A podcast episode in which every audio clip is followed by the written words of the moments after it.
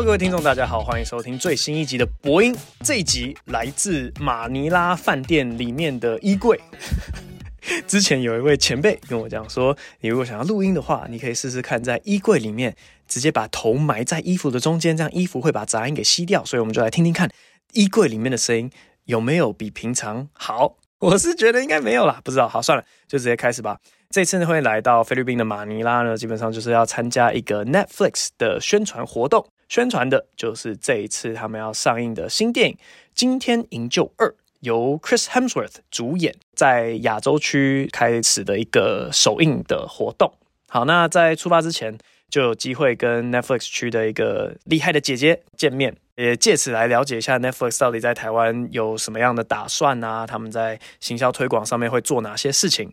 首先第一件事情就了解会有哪些类型的东西嘛，好比说实体活动，我有提到说，哎，之前在美国巡回的时候，我看到他们什么高速公路的看板上面都是 Queen Charlotte，就是他们主打的影集真的会跟台湾不一样，因为大家看的都不太一样。然后我就问说，哎，那为什么好像没有听过 Podcast 里面有 Netflix 的口播？他就支支吾吾的说：“哦，因为好像不用做，大家就会自己讲到。”然后想说：“我靠，真的诶，我自己就已经免费 讲过超多次了。我我我应该很常在讲 Netflix 一些什么恋爱实境节目，然后我听古癌也都会讲 Netflix 东西。诶，大家无形之中就直接变成 Netflix 义勇军了。我们没有拿任何钱，然后我们就是这样子一直狂讲。”这好不甘心的感觉哦，尤其是这一集又再次落入了 Netflix 圈套。他们其实没有要我录这一集，可是我这个礼拜除了这个活动，还真的没有做什么其他的事情，所以我只能跟各位分享这个 Netflix 活动。好啊，就又被他们赚到一次，但是下不为例哦。Netflix 没有了，应该还是会继续讲。我觉得真正厉害的内容好像就是这样，你不用求别人去帮你宣传，他们主动就会想要分享。就好比说我们这次去参加活动嘛，我相信其实每一个 KOL。都有合作的细节，说，哎，你要发几个图文、几个限动、几个影片这样子。可是因为是 Netflix 的活动，我发现大家自主发的量远超过被要求的量。我们在那边也才三天的时间，我看到有一个是新加坡的一个网美，他已经发了十一篇的图文加影片，我完全不相信一开始有要他发到十一篇，而且限动就是啪密密麻麻。这绝对是他自己主动发的，他都还没有发到跟 Chris Hemsworth 的访谈哦，就已经有十一篇了。然后反正就是因为 Netflix 的场地打造的非常的漂亮，所以他们可以在里面拍非常多的美照。其实从第一天晚上就有一个欢迎晚会，然后大家可以互相认识彼此。在那个晚会里面，明明 Dress Code 就跟我们讲说 Casual，没有要盛装打扮，可是王美呢，他们就还是盛装打扮的出击，这。我忽然意识到，我跟王美的世界果然还是天差地远。王美时时刻刻都要是美的，而且时时刻刻记录，时时刻刻分享，跟大家分享他们的一切，这样。所以就是大家都在拍啊，然后我就一个人 很挫的出现，才发现说，哦靠，原来大家都很漂亮这样子。我也是有点被激到，因为大家会互相认识嘛，在 IG 上面互相追踪，我会看到说，哇靠，他们限动狂发哎。我是不是也应该要发一下，然后才勉强想要跟上大家的步伐？可是因为我真的很不习惯，所以我发出来的量也没有说太多。网美都发超多，但是网帅就好比说我遇到一个泰国的小哥，他发的量就跟我差不多差不多的。然后我就在想说，哇，我如果是 Netflix 的决策者，我才不会邀请这些臭男生，因为臭男生就不爱分享。就是喜欢耍酷耍帅，就是说，哎，我如果跟大家分享这么多生活的细节，我是不是就不酷了？我是不是就不像一个偶像了？这样啊？我不是说我的偶像，我是说那个泰国小哥。好，Anyway，我现在在帮我自己的未来自掘坟墓，因为我基本上就在跟 Netflix 讲说，只要找女生就好了，男生 你会得到的回报比女生少太多太多了。但我这次也很努力，好不好？所以我就狂发现动，后来再回台湾再出一个 Vlog 这样。我就在跟强尼过那个袋子，然后跟他一一介绍说，这是谁，这是谁，这是谁。我发现一件很有趣的事情是，你几乎都可以找到别的国家的 KOL 在你自己国家的对照版本，但可能会有一点点不一样，但大同小异。就好比说，我在跟他讲说，诶，这个是我特技武打的伙伴，他简单来讲就是泰国超立方。然后强尼说，哦，OK，好，影评，就是你马上就知道。然后有另外一个。呃，也是聊得比较熟的，他基本上就是泰国女版的波特王，也就是她会到网络上面，然后找陌生的人，可是她就会不是撩妹语录哦，是撩哥还是撩胸语录，去撩男生，然后看男生的反应，然后这样也是一讲，强尼就马上懂。然后还有遇到马来西亚宜城，就直接讲说音乐搞笑，他说哦，懂懂懂懂懂。然后还有一个是新加坡的，很像是女版的热狗王，因为他其实是健身 YouTuber，他肌肉超大，然后腹肌超明显，可是拍的影片全部都在搞笑。然后就哦哦热狗王，或者是你也可以理解成哦练得很壮的瓶子这样子。然后就哦哦哦，我知道对照这样，我就觉得蛮有趣的。你可以去想象说，诶，这种类型的，好像在我的国家还没有。如果有人去做的话，感觉有一个机会，有一个破口，所以出来见见这个世面，也是这次的一个蛮大的收获。这样，第二天的活动基本上就下午有个记者会，傍晚有一个粉丝见面会，然后晚上首映。中间的过程我不会讲太多，因为反正之后会出一个影片，大家就自己来看。但是我就一直在看，我中间一直在看，说 Chris Hemsworth 到底为什么可以那么帅？你怎么办到？不是，我知道脸是一回事，你知道吗？但是他举手投足就还是很帅，而肢体动作我就一直在看，OK OK，肢体动作非常的简单利落，他做一就是一，做二就是二，他没有任何拖泥带水，很多时候都是那个拖泥带水的动作，会让人觉得你有一种呃没自信或是尴尬感就跑出来。但他的所有动作都是啪啪啪这样，打招呼就打招呼，不打招呼他手缩起来就缩起来的。然后在那天傍晚的粉丝见面会。哦，真的是奇景，从来没有看过这么多人聚集在一个 mall 里面。因为首先那个 mall，他们号称是亚洲最大的一个商场，叫做 The Mall of Asia。那个商场的一楼跟二楼挤满了，全部都是人，然后他们全部往下看，就是在等 Chris Hemsworth 出现。甚至有人举了一个手举牌，上面写说：“我开车十六个小时，只是为了要看到 Chris Hemsworth，可不可以合照？” 我觉得最可怜的是。他好像没有合照到，但是我有看到他举那个牌子。但就讲到合照这件事情，我也是觉得，果然国际巨星合照的方式就是跟呃我们这些小咖完全不能相比。你知道 Chris Hemsworth 他走那个红毯下来，因为很多人会伸出手机，然后想要他脸凑过来，我就可以拍一张自拍。他完全没有在等你，他按照自己的步调来，所以他可能走一走，然后兴致来潮，他就凑过去，然后那样嘿，跟镜头比一个赞。然后他比完赞之后，他就会直接走掉，换下一个，可能开始签名，然后看下一台手机，那样耶比一下，然后就走掉。你知道我们通常跟粉丝照相，我们就会问说，哎，这样可以吗？有晃到吗？这样 OK 吗？哎，不行的话，我们再拍一张，有没有眨眼睛？有没有漂亮什么之类的，就会稍微确定一下。可是他因为太多太多人了，他就是你要狂按快门，你没按到，你没捕捉到那个瞬间，就是你活该。然后他就走掉，你就再等个几年吧。等他下一次来马尼拉，然后你再开车十六个小时来见他，然后就觉得哇塞，好猛哦！国际巨星就是可以做这种事情。然后粉丝见面会还有发生的另外一件事情是，我就发了一个线动，是 Chris Hemsworth，然后他走过去。后来有一个好像是马尼拉的 Chris Hemsworth 的粉丝，他就跑来私讯我说：“你好，我是你那个线动里面右前方想要自拍那个女生，对不起，我当时没有按下录影。”然后就错过了那个瞬间了。请问我可不可以载你的影片？因为这样子他起码有一个他自己跟 Chris Hemsworth 合影的影片。然后在我心中，我就有一个嗯问号：难不成你是爬完了所有 Hashtag Chris Hemsworth 的影片，然后才找到我吗？因为显然那女的也不是，就是她没有追踪我，她一定是爬完了所有的影片，然后她太懊悔了，你知道吗？她从马来西亚。远道飞来菲律宾马尼拉，然后他就是为了要跟他有一个影片，但是我就没有按下快门，或者我就没有按下录影，然后懊悔之余，哎，我要是能够爬这个所有的 hashtag，然后爬到，哎，真的有人录到我了，有人可以证明我存在的那个瞬间了，我一定要鼓起勇气问他能不能下载他的影片。好，反正我。我在揣摩那个粉丝的心情，我就觉得实在是太精彩了，太疯狂了这一切。后来晚上呢，就到了电影首映会。然后这个电影，我觉得其实最大的一个行销亮点是说，他在电影里面做到一个二十一分钟的一镜到底，从来没有看过任何的动作片这样子做的，非常非常精彩。我觉得就算你不用看第一集，然后你直接看第二集，然后第二集大概也不用从头看完了，你直接看那个二十一分钟的一镜到底，你都会觉得很厉害。他到底怎么做到的？我看的时候就一直在想，他到底是怎么拍的？里面的技术点实在是多到一想就觉得很噩梦。他到底怎么从车的外面，然后直接运进到车的里面，然后再绕到车的外面，然后再到天空，然后再到地上，反正就是会叹为观止。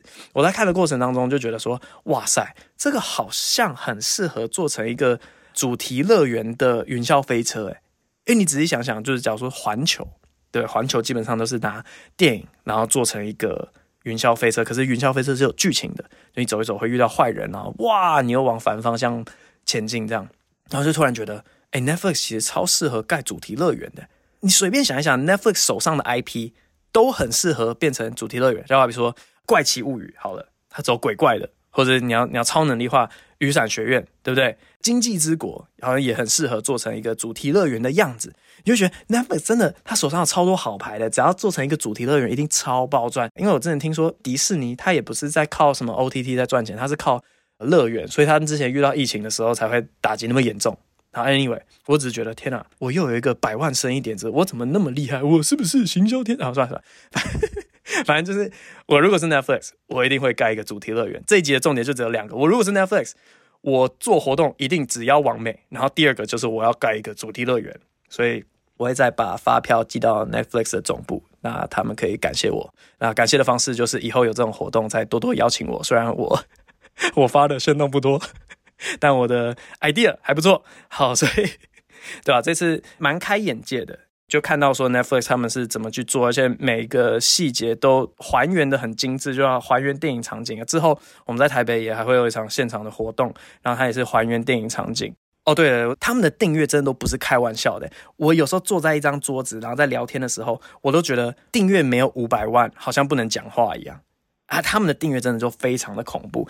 呃，然后恐怖的原因倒不是因为他们国家很多人，是因为有蛮多是做英文的内容。我觉得这其实也蛮自然，就是因为你到时候会需要去访问 Chris Hemsworth，所以你英文都需要有一定的程度。那英文有一定程度的人呢，大概就会去做英文的内容，因为这样全世界人都可以看得到。所以他们的订阅真的都两三百万起跳，然后尤其是印度来的会到千万，超恐怖。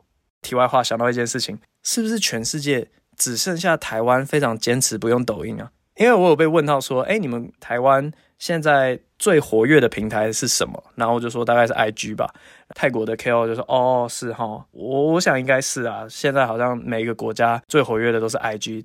然后他就突然说，哎，那抖音呢？我说，哦，我们我们很介意抖音，我们不太喜欢抖音。他说，哦，对啊，可是抖音订阅会比 IG 多很多倍这样子。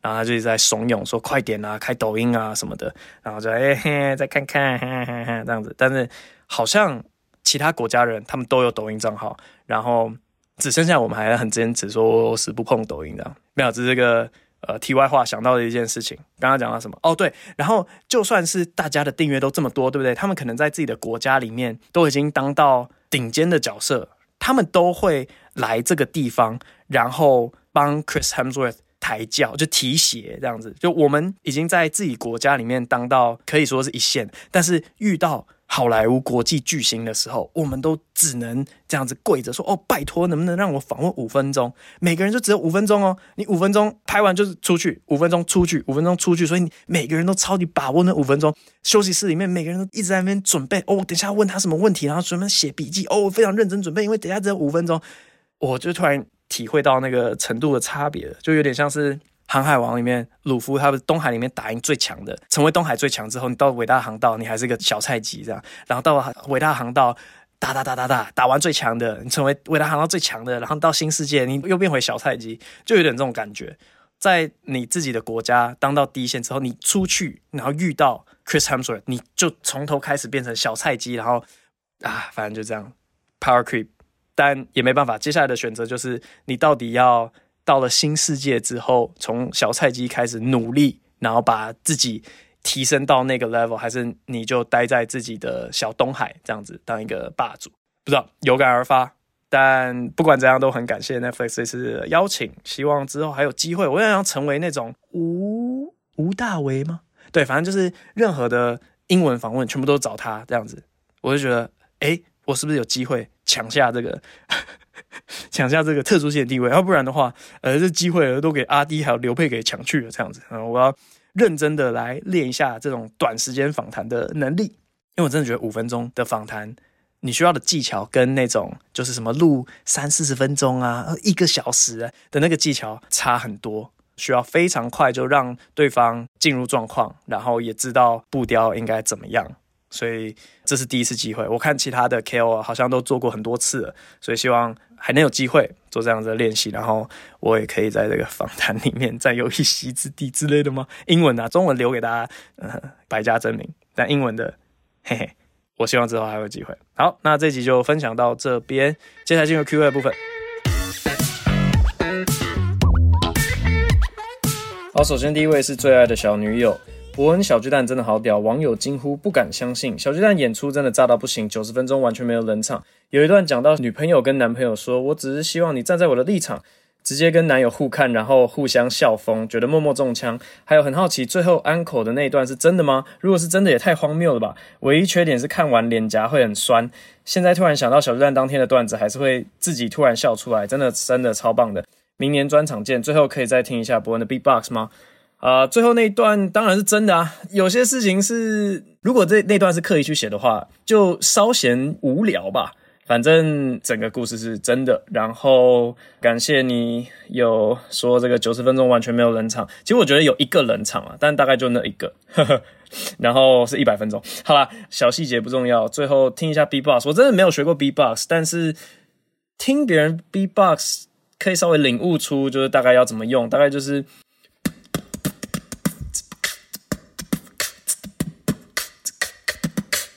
这样有像吗？好吧，下一位。多拉多拉多拉拉。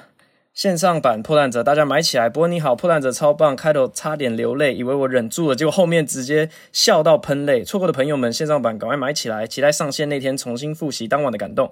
先问最重要的问题：最近女友吵着说要买吐司机，就是会咔一下吐司弹出来那种。她说只要是博文说的话都会听，叫我问你是不是该买吐司机给她？请问我该买那种只有单一功能的小家电给她吗？另外想要请问是否真的能有机会举办回顾型演出？挂号第六十八。集提到的，作为比较晚才入坑的我，很想要有机会现场看看那些重新演绎后的经典段子。感谢伯恩以及萨特尔以及目前线上喜剧演员们作为先行者的努力，期待破蛋之后环境的蜕变。破蛋当天看到你在后台已经累到爆，还是努力取悦大家，请务必小心身体。祝福你跟在乎的人都能健康快乐。P.S. 伯恩破蛋结束之后，有打算开始攻略目前正在工业革命的王国之类吗？哦，哦到目前为止哦，现在是几号？六月八号。我都还没有开始玩王国之泪，就只有偶尔我老婆有些打不过的敌人啊。基本上我的分工是这样子，只要是解谜类型就是老婆打，打王类型就是我来打。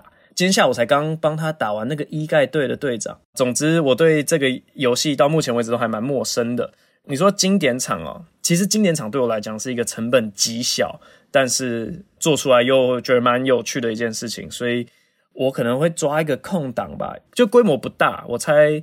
就像那些被双声道删掉的段子嘛，可能就是抓某一次的焦点，直接把它弄一弄吧，简单处理就好。还有什么？哦，对，土司机 这件事情，我之前才在跟我老婆吵。诶，我老婆完全就是想要买土司机的，因为可能是外观觉得很可爱吧。但我跟你的烦恼真的是一模一样，我觉得它就只有一个功能而已。而且我想请问，有什么是吐司机做得到，但是烤箱做不到的事情吗？那烤箱一模一样啊！你烤箱只要设定温度，然后你烤一烤，还是可以烤出吐司。所以我就是用这个论调在说服老婆说不要买吐司机，但她还是觉得吐司机的那个单品是有它的好处的。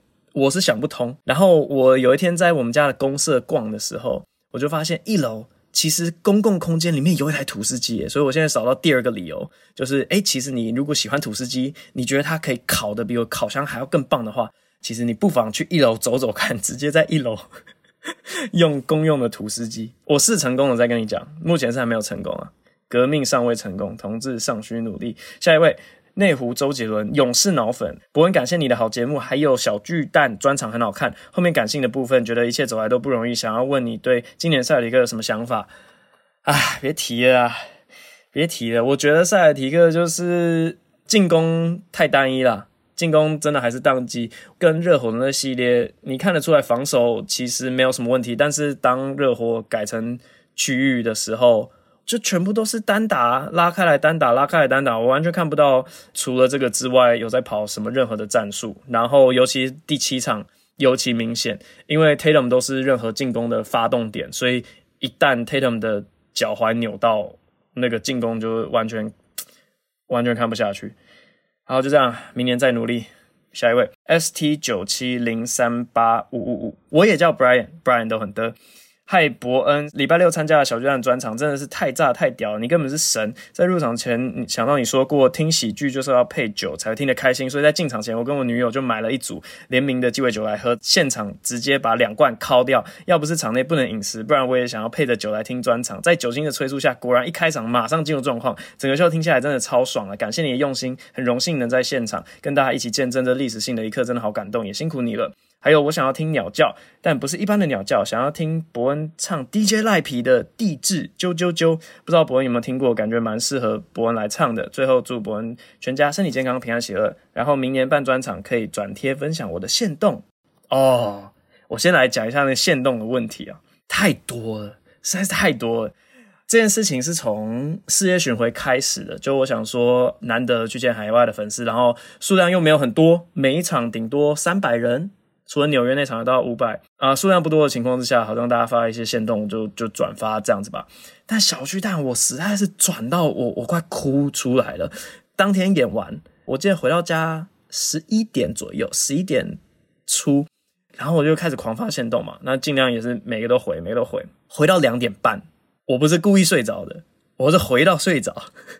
然后回到睡着，隔天凌晨应该是六点多吧，又又被儿子叫起来，然后就惊醒，想说哦线我线动转到睡着，再起来看，哇靠，已经又被又被洗了不知道几百几千个线动。我后来想说算了，真的是转不完的时候就没有再继续转。所以哇，这个线动真的是不要随便开这个头诶，后悔莫及，以后可能会挑着转啊。好，这一集的最后，我们再来学一下。DJ 赖皮不是老鹰叫，是地质九九九。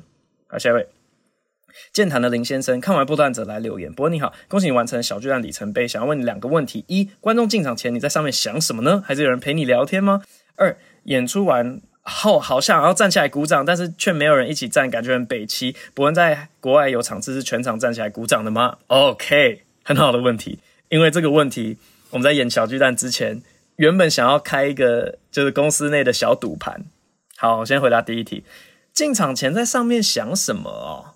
要要讲真的吗？好，如果从以前追我到现在的铁粉，大概有听过我讲一句话：我在稿子不熟的时候喜欢喝咖啡，然后我在稿子熟到不行之后喜欢喝酒，这样上台的状态会比较松。那其实，在世界巡回到比较后面的场次的时候，都已经在量说我要喝多少的酒，我的状态会是最好的。因为你知道喝太多了，有点会太松，或是咬字会开始含糊，或是呃速度上面会无法掌握。所以到最后呢，纽约场我上场之前好像是喝了四杯红酒吧，然后觉得四杯红酒的那个芒度刚好。所以其实，在小站后台呢，我就是在 喝酒。因为我知道我需要在上面等一段，我才能下来，所以有超喝一点点。因为我的代谢应该算是蛮快的，就超喝一点点。我几乎喝完一整瓶，就是七百五十 CC 的白酒。其实我在上面真的蛮久的，所以站一站，站一站。我唯一有跟工作人员讲的一句话是：“靠，酒退了。”就等到我要开始下降到舞台上的时候，我已经快要全醒了。所以，其实，在小巨蛋台上的状态没有松到我理想之中的松度，但也还可以了。好像也没有别的办法，除非我垂降过程中还有机会补这样，但显然是没机会。所以 我上场前的话题是这个。好，那第二题是 standing ovation。然后这个我们在演出之前，我就问制作人还有我的经纪人，我就说你觉得？有多少人会站起来鼓掌？因为假如说你回去看 Kevin Hart O two 那一年，就是不负责任，他进场的时候，大家是很自然而然的站起来鼓掌。当然，我也不知道是不是真的那么自然而然，还是他们在开演前有说：“哎，各位观众，这个是 Netflix 录影场，我们希望等一下 Kevin Hart 进场的时候，你们可以站起来鼓掌。”也有可能会做这种事情，但我宁愿相信他们是自发性的。然后反正就看到国外大家会站起来鼓掌，所以我就问他们说：“你觉得我小巨蛋出来的时候，有多少人会站起来鼓掌？”然后我跟制作人好像都一致觉得不可能有人站起来鼓掌。然后好像这种经纪人觉得好像有点机会的，可是果不其然，下来之后就是没有人会起立鼓掌，因为我觉得好像大家在球场上面都会被凶吧，就是站起来然后就会挡到后面的视线或者什么鬼的。然后当时经纪人持的那个，就是他他之所以相信有人会站起来鼓掌，是因为我从天而降嘛，所以你看得到的情况之下，就没人会怪前面的人站起来。但是当我逐渐下降，可能就需要坐下。我记得好像有看过那种。国外音乐的表演到台湾的时候，演到最后大家会起立鼓掌，但反正最后就是大家都没有起立鼓掌。我说小巨蛋，所以就这样吧，没关系，大家还是很捧场。下一位，Esther 六一六，想不到 title。礼拜六刚看完《破烂者》，觉得非常意犹未尽。原本以为看九十分钟会很累，但结束的那一刻还是非常舍不得，想要更多。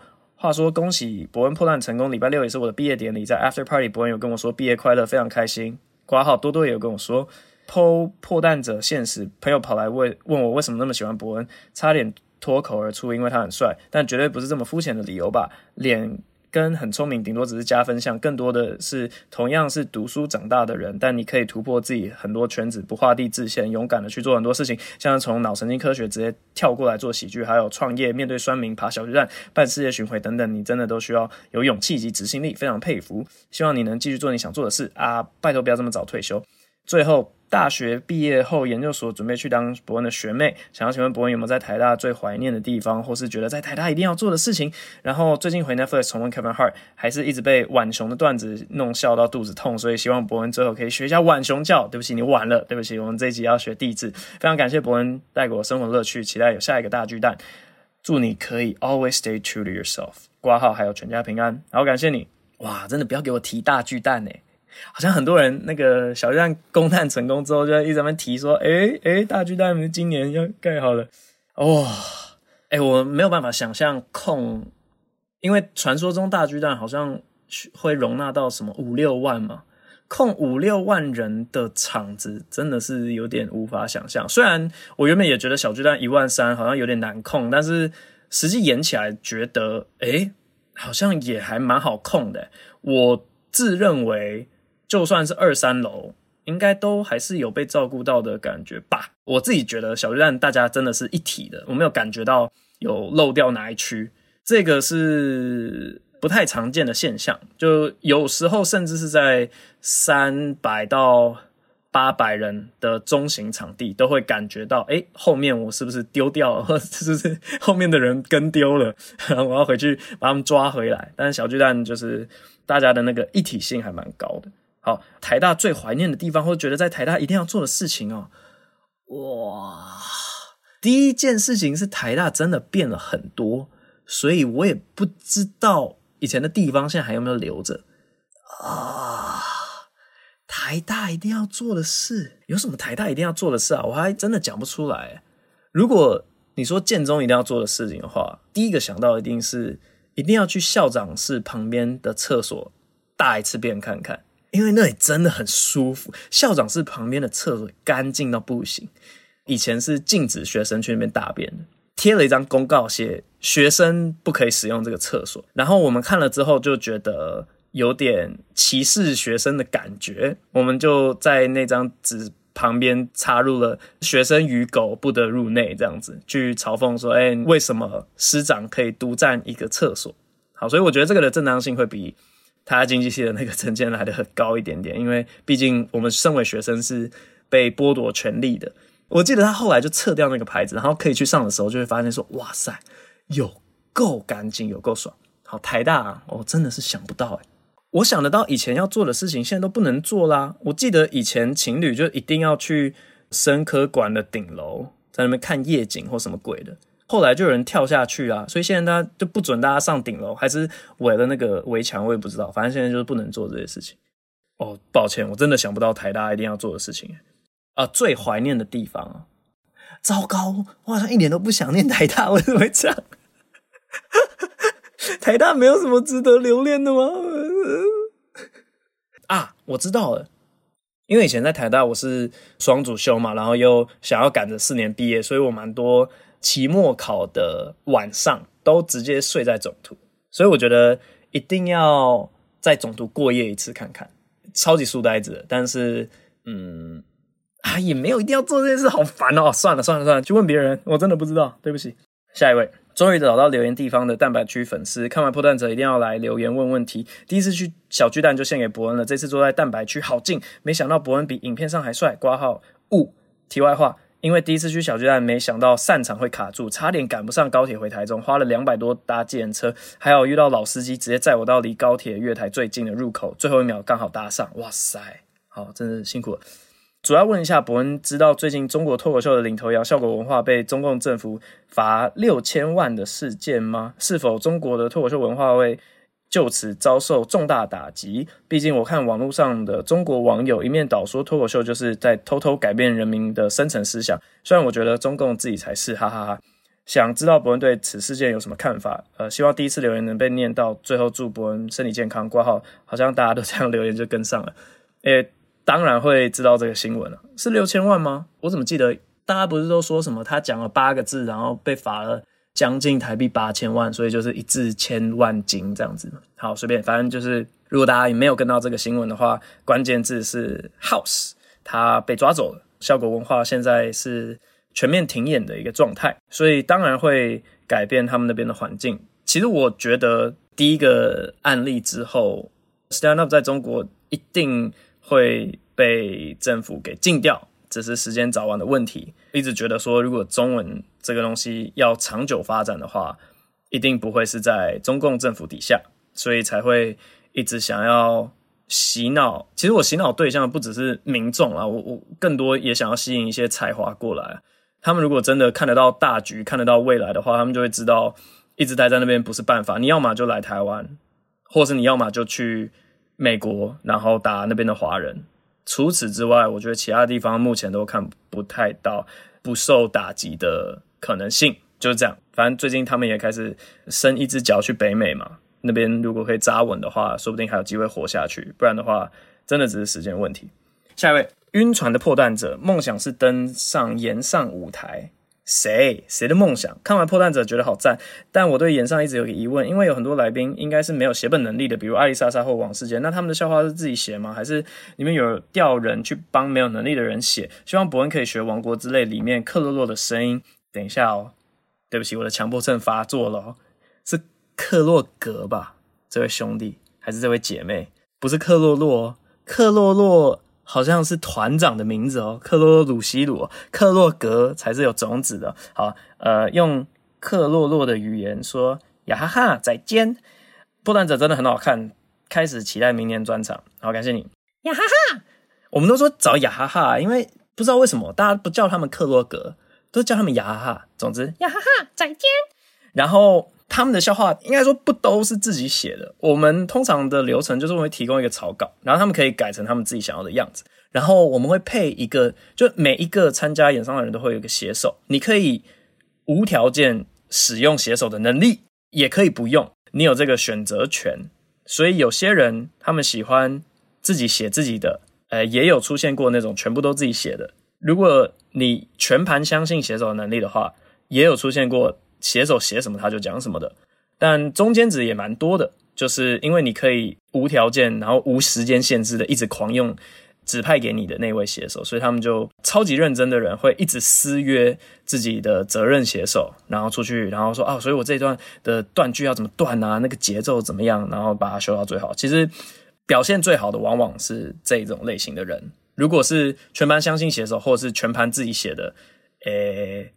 出包几率都比较高，大概就是这样。下一位，VIP 两千八没有很贵啦。九月一号太久了，是要把巡回场都剪进去吗？然后一个哭脸。嗨，博恩，你跟豪平这一集真的忍不住要大声鼓掌，我内心一百个赞同。到底为什么某些人要认为喜剧人挂号或公众人物要负全责的社会责任，而自己可以无事一身轻的说闲话？现在的社会现象就是，只要你是个公众人物，你就应该负百分之百的社会责任，却忘了只要你存在于这个社会，你本身就应该负百分之五十的挂号基本社会责任。听完你们说了，我才意识到本来就是这样诶，但大家不知不觉把自己的那份社会责任给遗忘了，所以这一集应该要多多宣传，让更多人听到。哈哈，挂号这边如果暴雷的话，不要念，暴雷的程度还好。好，他问的简单来讲就是说我专场结束之后，我爸的反应，因为我我在里面提到我爸这样，我还没有跟我爸聊过天。在专场结束之后，所以不知道。然后三十七次的掌声加尖叫是人工计算的吗？诶，是，就是制作人认为那个叫掌声加尖叫，他就会画正字去计算。然后很想听我在 Podcast 讲一集后真相时代，请问有机会吗？诶，可能吧，但目前对这个主题的感觉已经用完了，就是我对这个主题的感觉已经用在我的段子里面，其他的好像就还好。最后，祝伯恩不要再挨骂，事业顺利，拜拜。好，感谢你。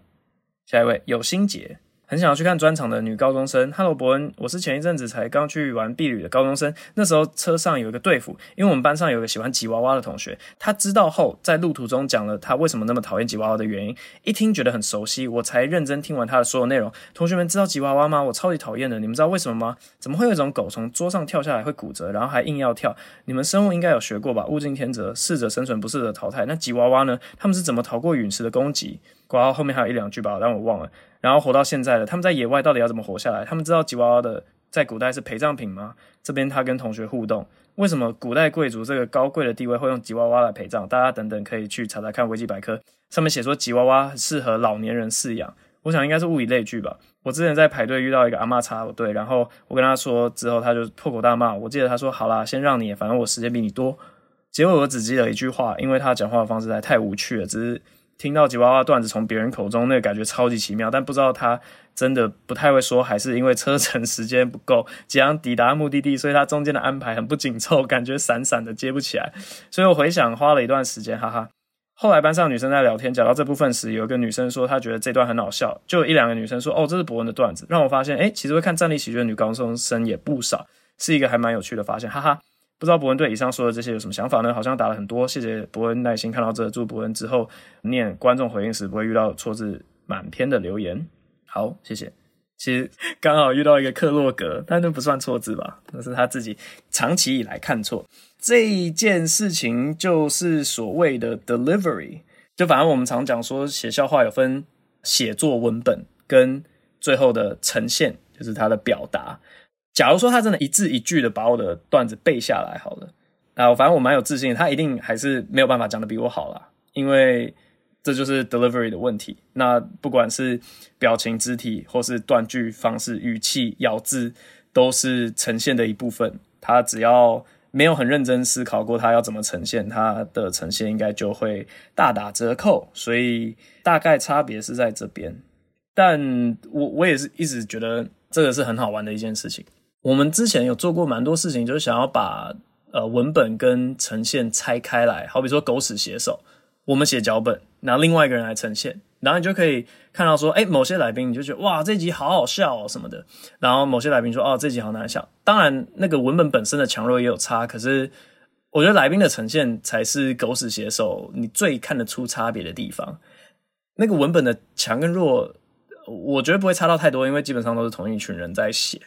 但是表达就差蛮多的，所以我觉得这个对付呢，它就是 delivery 需要再加强，然后不要再偷别人的段子。最后一个留言，其他昵称可以用？问号，博恩会收藏自己的公仔吗？写破蛋者问卷的时候就许愿可以出博恩公仔，没想到真的有募资计划，哈哈。但示意图好像不是太吸引人呢，还要二一九九 QQ，不知道。萨泰尔对于此公仔的期待有什么呢？身为博恩脑粉，想要买来收藏，但有点下不了手，哈哈哈！祝萨泰尔的各位都平安顺心。好，这个东西会启动募资，本质上就是说需求够高才会出，需求不够高就不会出。所以我想萨泰尔的期待大概就这样，然后不用勉强自己。我是在反推销自己家的产品。好吧，就是那个公仔真的不要勉强自己，想要的话就参与募资，不想要就不要参与。但是呃，线上版不建议错过，大概是这样。线上版已经可以开始预购了，然后优惠好像快要截止了，所以如果还没有买的话，你们再不下手就要变回原价了。那最后我们来学一下赖皮的地质。